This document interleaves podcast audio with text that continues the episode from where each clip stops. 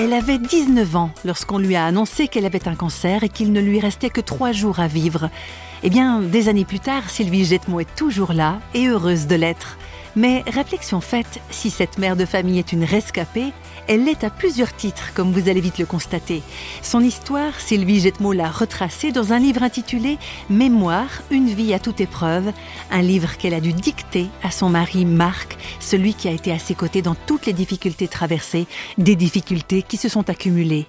La veille de Noël, nous partions en vacances dans la famille de Marc en Corse.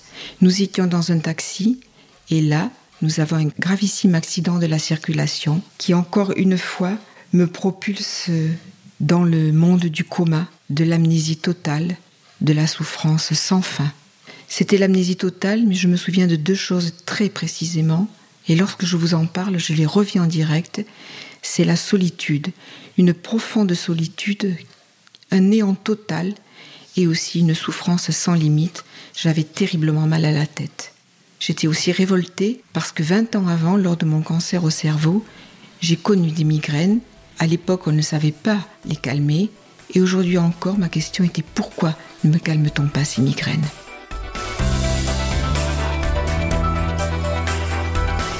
Je ne reconnaissais personne, je n'avais pas de mari, je n'avais pas d'enfant, j'étais seule au monde, je ne savais plus que j'étais, tout m'était indifférent sauf la solitude qui faisait très mal.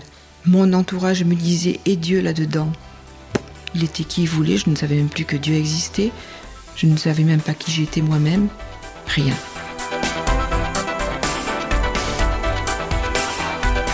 À ce moment-là, les médecins ne savent pas si Sylvie Jetmo pourra sortir de cette amnésie totale. Il faut attendre et cela va durer longtemps. Là, Marc a été infiniment patient. Il m'a accompagné jour après jour. Lui aussi, il a attendu. Nos enfants euh, ont été formidablement épaulés par Dieu, si je puis dire. Le premier souvenir que j'ai après ce coma, c'est une, une voix. Je me suis dit peut-être c'est celle de Mathieu, mon fils aîné. Puis un bisou. Oui, c'était Mathieu. C'était le premier contact avec la vie. Il a été là, le premier retour à la vie.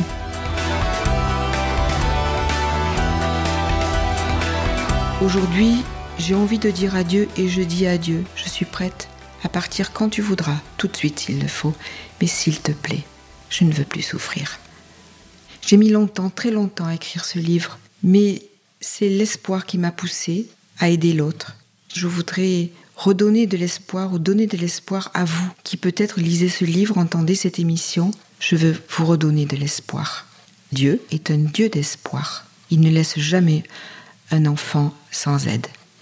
J'ai mis très très longtemps à reconnecter avec le Seigneur comme à reconnecter avec les miens. C'est arrivé très lentement.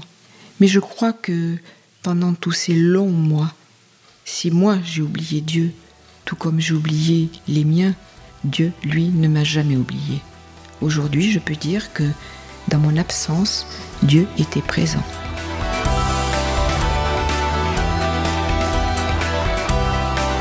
C'est vrai, malgré les apparences, quand parfois même tout semble crier le contraire, nous ne sommes pas oubliés de Dieu.